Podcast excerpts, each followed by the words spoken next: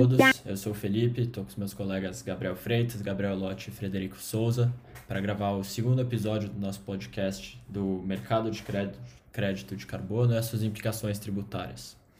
Hoje a gente está aqui com a doutora Maria João Rolim para falar um pouco sobre o cenário de energia, o cenário das fontes de energias renováveis é, no mundo atualmente, para a gente entender um pouco mais do contexto em que o mercado de crédito de carbono está inserido.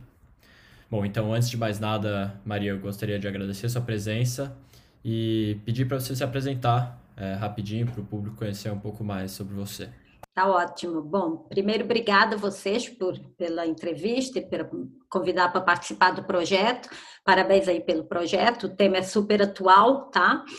É, meu nome, como eles falam, é Maria João Rolim. Eu trabalho na área de energia elétrica há uns 20 anos ou mais, não sei bem. Sou sócia do escritório de energia, mas eu procuro conciliar sempre com a parte acadêmica também. Então, sou economista, sou advogada, fiz mestrado e doutorado, tudo na área de direito de energia. E trabalho com vários projetos, basicamente na área de energia renovável.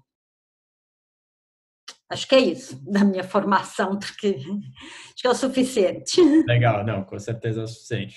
É, bom, então vou passar para as perguntas, Maria. A primeira tá é, é, sobre a, as metas definidas no COP, né, na Convenção da ONU. Acho que queria saber, primeiro, como você vê a situação do Brasil em relação a essas metas. Então, como você acha que ele está, como está a posição dele para atingir essas metas e como você acha que foi o, o histórico do Brasil no passado também em relação a essas metas anteriores?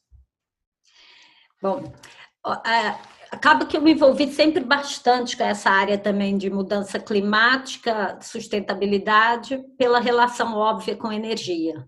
Né?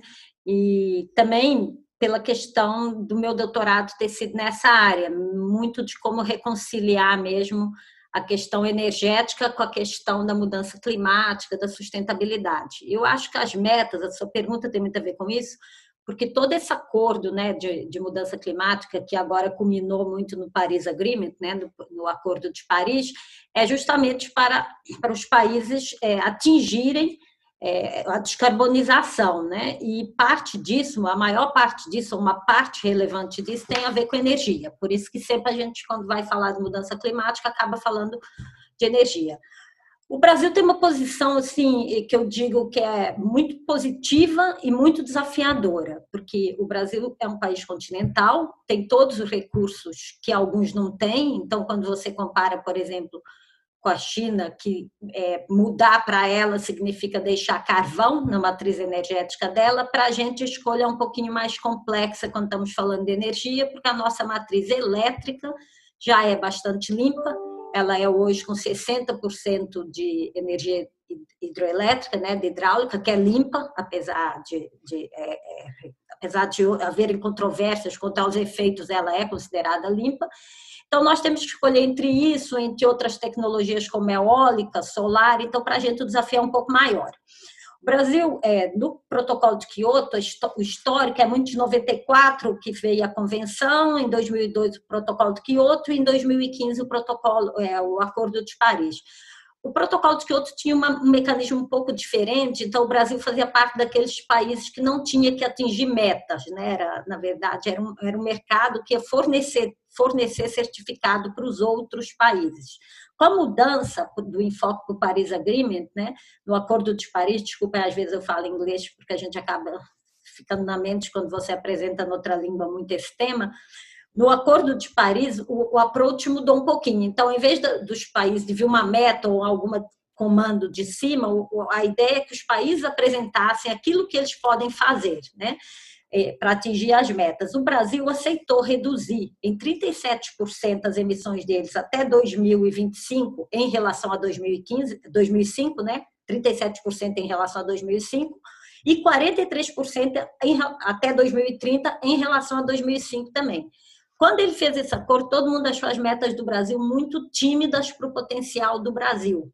Só que, é, tímidas ou não, elas ainda são muito difíceis de atingir. Então, eu vejo que o país é, do ponto de vista energético, até tem um caminho, está trilhando um caminho bom, é, porque a gente também já tem uma matriz limpa, mas os nossos maiores problemas que vêm de deforestation, né, deflorestamento e do setor de transporte ainda estão pouco atacados, estão pouco é, visíveis a política pública para essa área.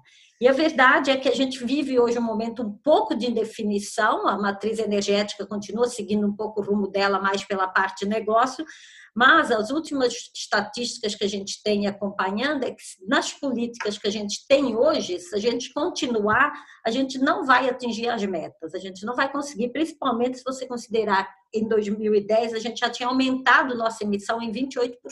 Então, dificilmente a gente vai atingir essas metas. Então, pensando por esse lado, a gente considerando nosso potencial, considerando o que está sendo feito e a gente fez uma meta tímida, a gente realmente não está muito bem na fita, como se diz, né? A gente podia estar tá muito bem melhor, né? Sim, com certeza. E aproveitando que você já falou um pouco agora, respondendo da perspectiva energética, um pouco da situação do Brasil, é, uhum. como você avalia o Brasil em relação a alguns outros países? Então, alguns outros países perto, alguns países da América Latina, ou também países da América do Norte. Você acha que o Brasil está atrasado ou avançado nesse sentido? É, de novo, eu vou falar um pouco da perspectiva é, é, de energia, tá? Eu acabei de vir, hoje de manhã eu participei de um evento que é ibero-americano e eu tenho falado em alguns lugares envolvendo outros países recentemente. Semana passada eu falei num evento em Taiwan e o Brasil ele não está atrasado. É, Taiwan daqui de Portugal, né? Que hoje em dia a gente fala em qualquer lugar do mundo sentado na cadeira, né? Saudade até de pessoalmente algum lugar. Mas bom, hoje a gente fala tudo sentado aqui no mesmo lugar. Mas eu tive em Taiwan e, e depois hoje de manhã eu tive em Brasília, que está sendo lançado um evento aí. Mas, bom, a gente não, eu não sinto que o Brasil esteja atrasado em relação aos outros, justamente porque a gente tem muito potencial e nossa matriz energética é, é muito bonita perto dos outros, nosso sistema de transmissão é impressionante quando você pensa nos outros. Então, a gente tem um potencial de conexão de fontes muito grande. Hoje, por exemplo, a gente está fazendo um projeto muito grande para desenvolver no país a matriz de eólica offshore, né, marítima, que já tem em outros lugares por necessidade, e o Brasil ainda se pergunta é, por que se a gente ainda tem tanto onshore. Então, a gente sempre tem uma riqueza muito grande né, de, de, de, de fontes. A gente não está atrasado, mas a gente tem que coordenar melhor nossas políticas para ter um efeito mais, mais acelerado mesmo, para ter o retorno mais rápido. Então, a gente tem muitas iniciativas em diversas áreas, mas tem pouca coordenação institucional, por exemplo, entre o meio ambiente, o Ministério do Meio Ambiente, o Ministério das Minas e Energia, para que a gente possa desenvolver com mais celeridade. Então, eu diria hoje que o nosso maior problema talvez não seja as fontes e a escolha e a, e a matriz, porque quando a gente fala em matriz, diversificação por si só é um princípio, ter uma matriz só de uma fonte, ainda que muito limpa, é um erro político e a gente pagou muito caro por ele em 2001, quando a gente teve racionamento de energia, apesar de que a gente tinha uma matriz com 80% de água. Lá a gente aprendeu que é caro você ter uma fonte só, muito, uma fonte muito dominante. Então hoje a gente tem muito mais mixada, muito uma matriz com mais diversificação, mas a gente tem um problema talvez de descoordenação de políticas públicas que está sendo endereçado hoje até e vem sendo há mais tempo, mas que ainda não conseguimos dizer afinal o tom para que a gente pudesse trazer mais benefícios. Então, quando a gente se compara com outros países da América Latina, primeiro eles são menores, é, são países de, de, outras estruturas, mas, por exemplo, o México acabou, e aí eu falo da América em geral, incluindo o México aí, né? Ele acabou de, de, de colocar em pé o mercado de carbono. A gente não consegue colocar em pé nem o mercado, nem, nem a taxation, vocês estão aí estudando tributação, a gente não consegue nenhum nem outro. E isso, ah, mas precisa disso? Ah, precisa, porque um dos grandes problemas é financiamento. De uma forma ou de outra, a gente vai precisar de financiamento, e o financiamento certamente virá de uma dessas fontes. Então, a gente já tem lei que permite, já fez o acordo, já assumiu meta, já tem, tem fonte, tem tecnologia. O que, que falta? Provavelmente uma política pública que consiga reunir isso tudo. Né? Acho que a minha posição não é que o Brasil esteja atrasado no fato em si, mas ele está desconectado ou desarticulado em termos de política pública interna. Legal. É, você citou agora que o Brasil é um país que tem muito potencial e acho que um, um, dos grandes problemas que a gente enfrenta hoje é justamente isso que você colocou, de não ter políticas públicas que estão de fato coordenadas para colocar isso em prática, né? É, fora isso, você, diria que tem existe mais existem mais alguns entraves no nosso país para a gente para o desenvolvimento de uma postura de maior utilização de energias renováveis ou você acha que esse é o principal?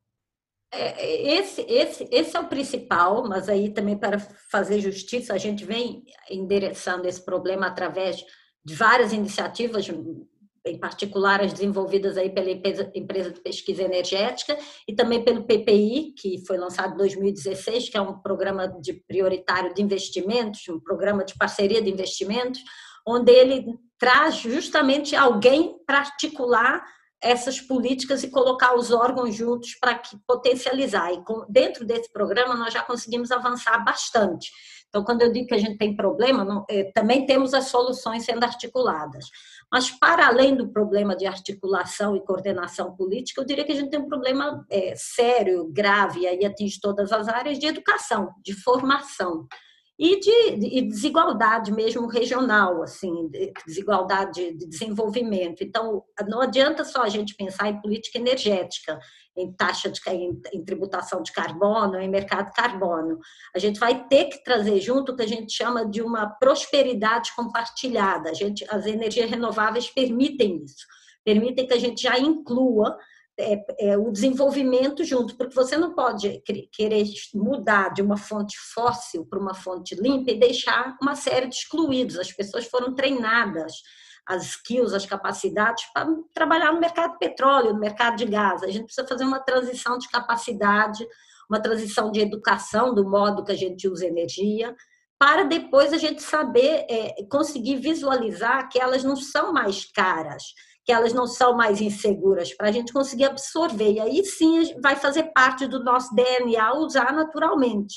Querer fazer isso sem trazer desenvolvimento num país como o Brasil, sem trazer educação junto, é muito difícil, praticamente impossível, vai ficar restrita à região que já tem condições melhores que a Sudeste, considerando que os maiores potenciais do Brasil hoje não são na região Sudeste, são na região Norte, Nordeste, que é bom, porque, por exemplo, a indústria eólica tem esse potencial de levar desenvolvimento, porque ela não precisa desapropriar, muito pelo contrário, ela cria uma renda para onde ela se instala, né? porque arrenda a terra e paga um aluguel para as pessoas que estão lá. E, felizmente, os maiores potenciais são nos estados mais subdesenvolvidos do Brasil, os que precisam desenvolver mais.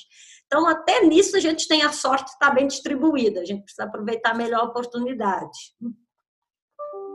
Com certeza, Maria. Acho que faz total sentido isso que você falou. É, considerando o Brasil, principalmente, que é um país que tem essas desigualdades regionais tão fortes assim, acho que isso que você falou faz muito sentido.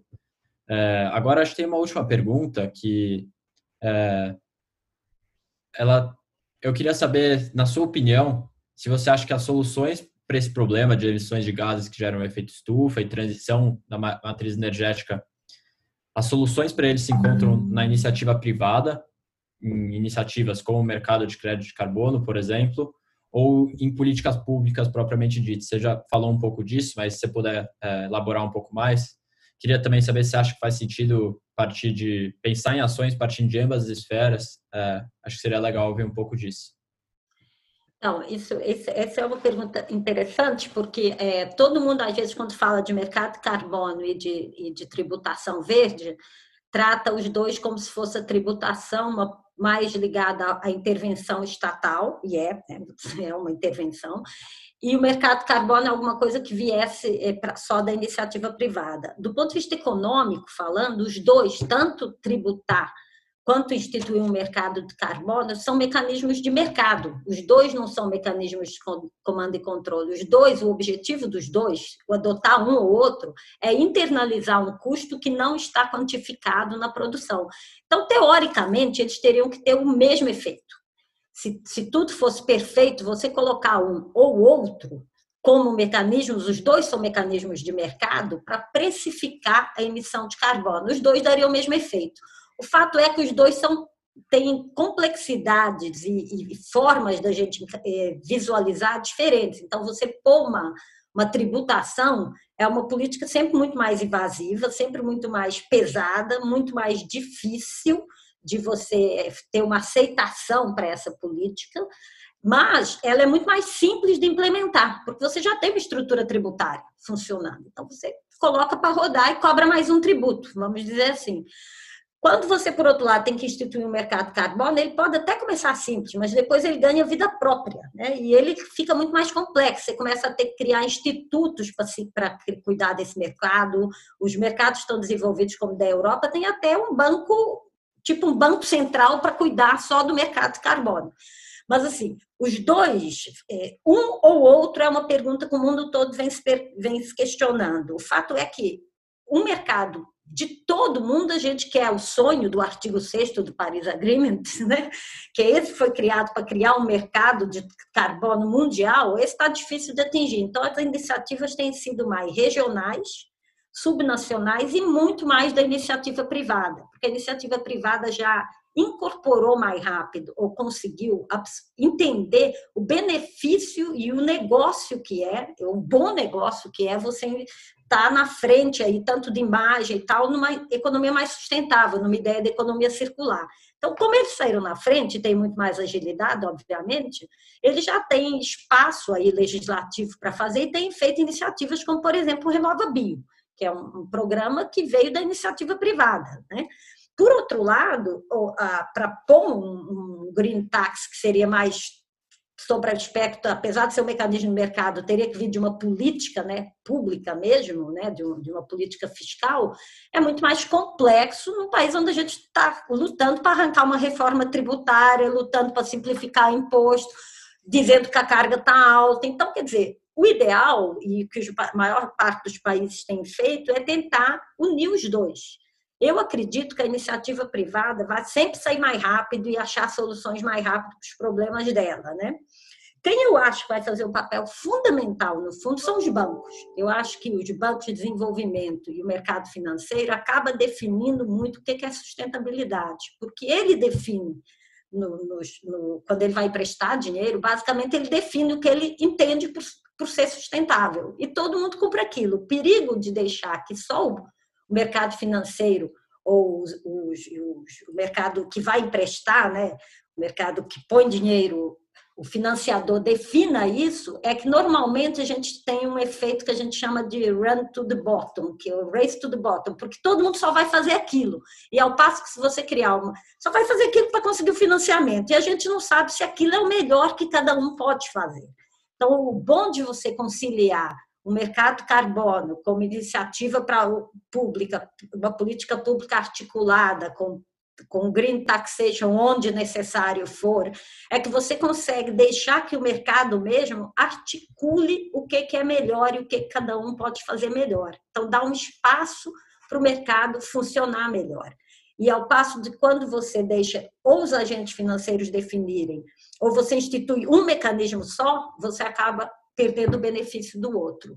Então, acho que é mais complexo fazer vários, é, mas, é, usar vários mecanismos, mas é melhor o resultado. Por outro lado, acho que a gente tem que começar de algum lugar. Eu, no Brasil, começaria por instituir e, e trabalhar mais o mercado de carbono, já que tributar me parece muito mais complexo é, do ponto de vista político mesmo, eu diria.